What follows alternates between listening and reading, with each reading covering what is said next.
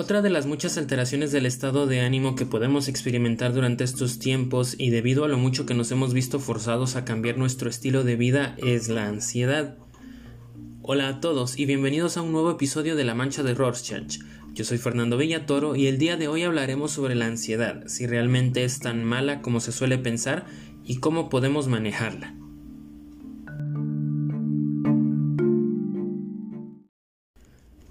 Aviso, este episodio no pretende sustituir ni reemplazar la atención que un psicólogo clínico puede proporcionar de una forma personalizada. El contenido expuesto acá tiene meramente un propósito educativo. Antes de comenzar, quiero recordarles que el Colegio de Psicólogos de Guatemala está ofreciendo ayuda emocional a través de su sitio web oficial www.colegiodepsicólogos.org.gt.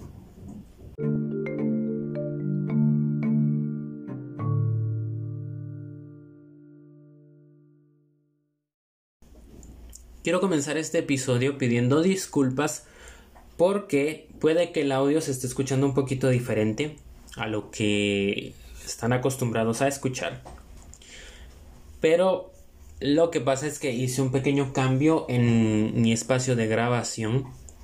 Ah, ahora estoy en un espacio un poquito más abierto, donde puede que haya un poquito más de eco pero hice este cambio porque en donde estaba grabando antes no estaba muy cómodo y había momentos en los que me estresaba un poco estar tratando de grabar.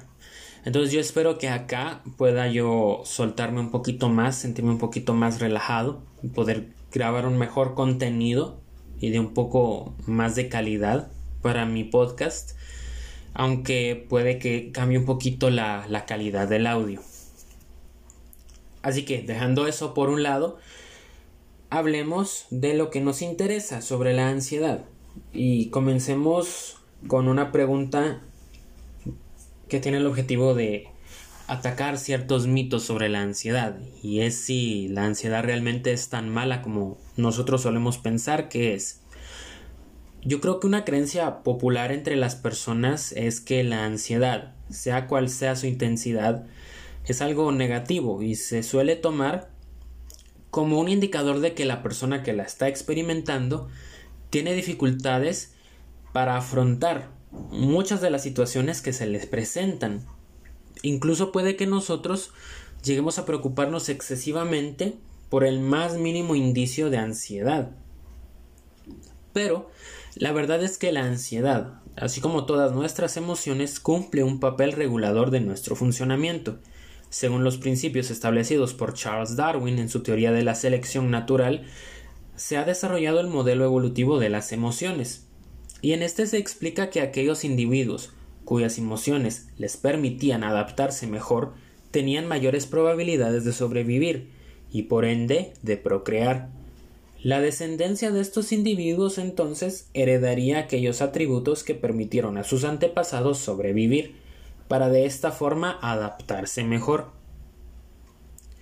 Entonces la ansiedad viene siendo un vestigio evolutivo de nuestros antepasados, lo que significa que ésta, en muchas ocasiones, nos ha permitido adaptarnos de una forma adecuada a las adversidades.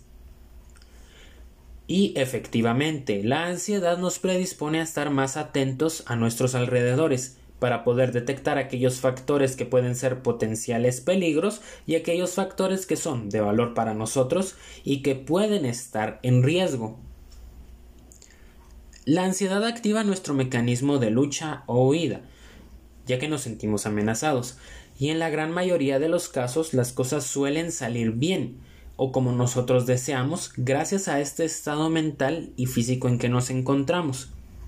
La ansiedad no es solo una sensación física, no es solo la aceleración de nuestro corazón, no es solo una respiración entrecortada, tampoco son solo los pensamientos que están enfocados en el peligro, no es solo la preocupación que estamos viviendo, abarca también nuestro comportamiento. Por ejemplo, haciendo que nuestros ojos se muevan con más frecuencia o que observen con más frecuencia a nuestro alrededor también nuestra fisiología al aumentar el ritmo cardíaco, al dilatar nuestros vasos sanguíneos para que la sangre fluya mejor y que de esta forma nosotros nos encontremos en un estado físico apto para responder a las situaciones de crisis. Pero este nivel de funcionamiento solo es posible si la ansiedad que nosotros experimentamos es moderada o manejable. Y es acá cuando nosotros empezamos a hablar de aquellos casos en los que la ansiedad nos desborda y nos sentimos incapacitados para poder manejar las situaciones. Ahora hablemos de cómo se suele manifestar la ansiedad, y esta abarca diferentes campos de nuestra experiencia el físico, el psicológico, el conductual, el cognitivo y el social. De entre todos estos el más fácil de identificar es el físico. Usualmente podemos sentir una respiración acelerada o entrecortada, un ritmo cardíaco acelerado, sentir las palpitaciones de nuestro corazón en el pecho, experimentar mucha sudoración o la sensación de frío o calor e incluso la sensación de que nuestro cuerpo está entumecido. Psicológicamente podemos sentir temor o tener la sensación de que estamos perdiendo el control, cierta inquietud, torpeza o inseguridad al actuar. Conductualmente podemos manifestar agitación corporal, impulsividad, dificultad para estar en reposo o incluso rigidez corporal. Cognitivamente pueden manifestarse problemas para concentrarse, rumiación de pensamientos que es repetir constantemente cierto pensamiento que en este caso vendría siendo aquello que nos está preocupando, confusión, enfocarnos demasiado en las partes negativas de una situación, recuerdos de experiencias desagradables constantes, mientras que en el área social podemos ser percibidos por otras personas como irritables, hostiles o tener bloqueos, quedarnos en blanco cuando estamos intentando hablar con otros. Y todos estos factores pueden presentarse de diferentes maneras, en varias combinaciones e intensidades según cada persona y su caso particular. Y esto se refiere principalmente al temperamento o personalidad de una persona, a las experiencias previas que ha tenido, e incluso a la forma en la que percibe y comprende el mundo. Y ahora, ¿cómo podemos hacer para manejar la ansiedad? El principio general dentro de la psicoterapia para poder manejar la ansiedad es que debido a su cualidad de manifestarse físicamente, si nos encontramos en un estado de relajación, es imposible experimentar la ansiedad. Por lo tanto, la terapia está orientada a ayudar al paciente a alcanzar dichos estados de relajación, y para poder llegar a estos estados vamos a hacer uso de muchas estrategias que mencioné en episodios anteriores mientras hablábamos sobre la depresión. ¿Por qué voy a enfocarme en estas estrategias? Pues son las más viables, en mi propia opinión, para poder aplicar en casa mientras estamos por nuestra propia cuenta en estos tiempos de cuarentena sin la necesidad completa de alguien al lado que pueda guiarnos o darnos retroalimentación directamente. Comencemos hablando sobre nuestros pensamientos. Y es que al igual que en la depresión, nuestros pensamientos pueden ser los desencadenantes de una ansiedad desmesurada. Y vamos a proceder de una forma muy similar, tratando de ubicar aquellos pensamientos que nos provocan malestar. Un ejemplo. En mi caso personal, yo me puedo sentir muy ansioso cuando recuerdo que aún no he recibido mi título de la universidad y por lo tanto no me puedo colegiar aún. Y cada vez que me encuentro en esta situación, trato de traer a mi mente el pensamiento justo ahora no puedo hacer nada. Debo tener paciencia y esperar a que mi situación mejore. Este pensamiento me ayuda a darme cuenta nuevamente que esto es algo fuera de mi control y que lo mejor que puedo hacer es enfocarme en otras cosas que sí puedo manejar. En otras palabras, lo que debemos hacer es reconocer qué pensamientos nos producen ansiedad, hacer un análisis de estos para determinar si en este preciso momento es algo que podamos controlar y poner en práctica un cambio de actitud. Y esta parte tal vez sea la más difícil de aplicar, porque requiere que nosotros comencemos a desligar nuestros pensamientos de todas estas ideas ansiógenas con las que están entrelazados. Para poder desligar nuestros pensamientos de las ideas ansiógenas, debemos alcanzar un estado de relativa relajación. Y acabamos a hablar del entrenamiento autógeno nuevamente, el control respiratorio y la relajación muscular. En el entrenamiento autógeno procedemos de la siguiente manera.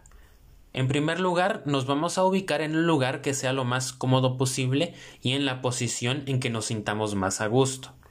Luego, ubicamos un grupo muscular en el cual querramos enfocarnos.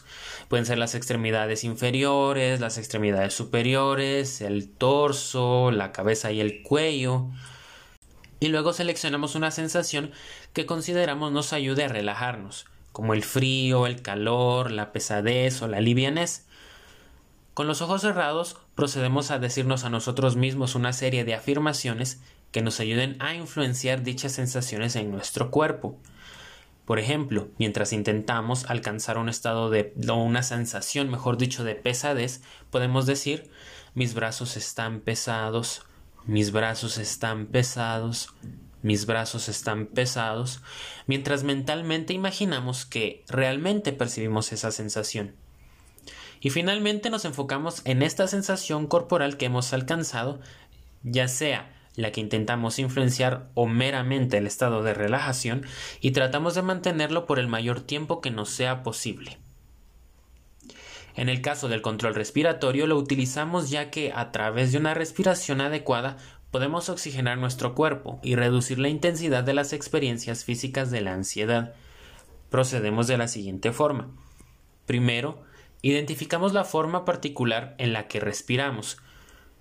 Una buena forma de hacerlo es colocando una mano en nuestro abdomen y otra en nuestro pecho, para ayudarnos a identificar si estamos haciendo una respiración profunda, que notaríamos movimiento en el área del abdomen, o una más superficial, que notaríamos movimiento en el pecho.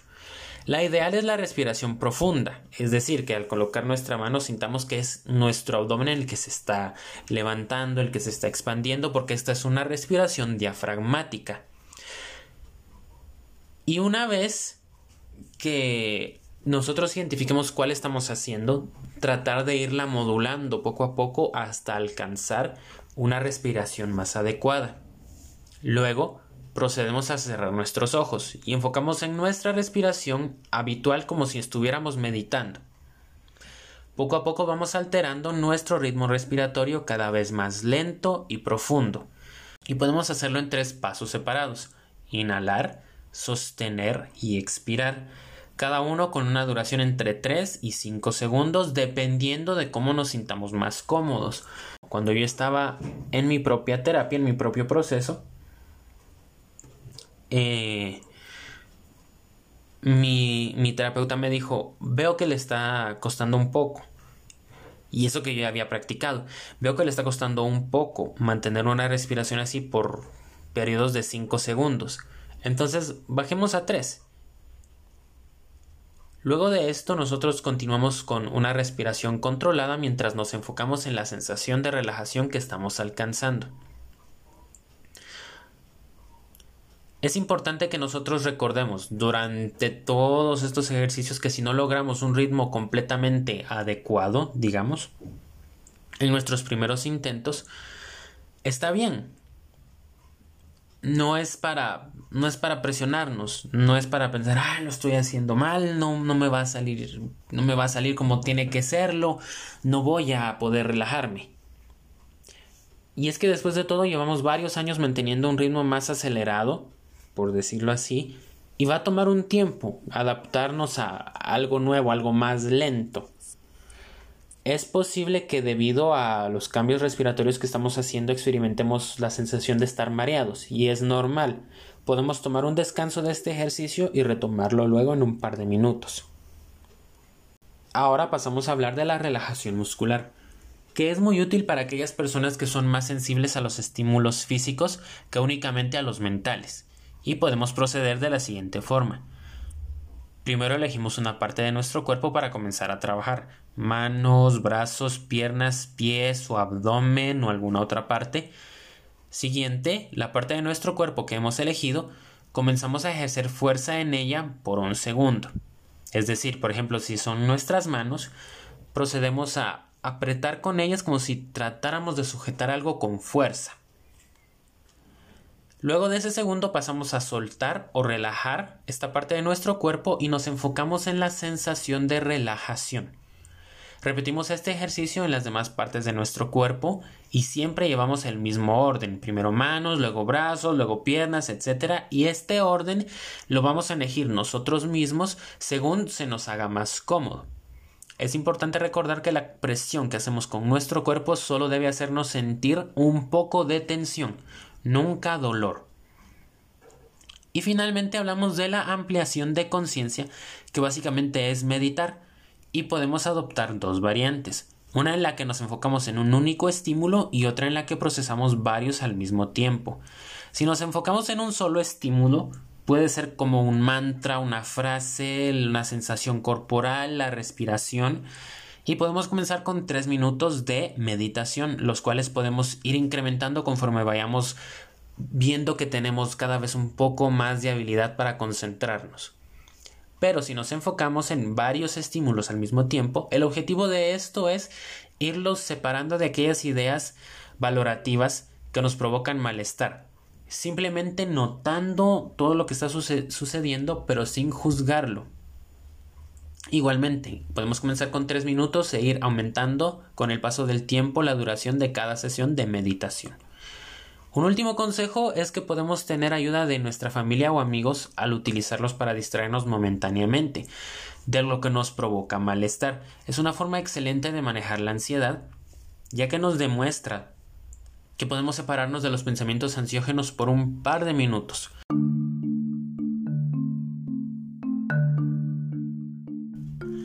Y bueno, eso ha sido todo por el día de hoy. Ah, espero que algo de lo que yo haya podido compartirles en este episodio pueda serles de ayuda a ustedes o a alguien más para poder ah, ir manejando un poquito pues lo difícil de esta situación que estamos viviendo.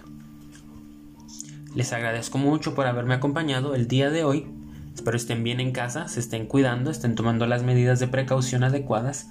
Espero que pronto todo regrese a la normalidad para nosotros y espero encontrarnos nuevamente en un próximo episodio.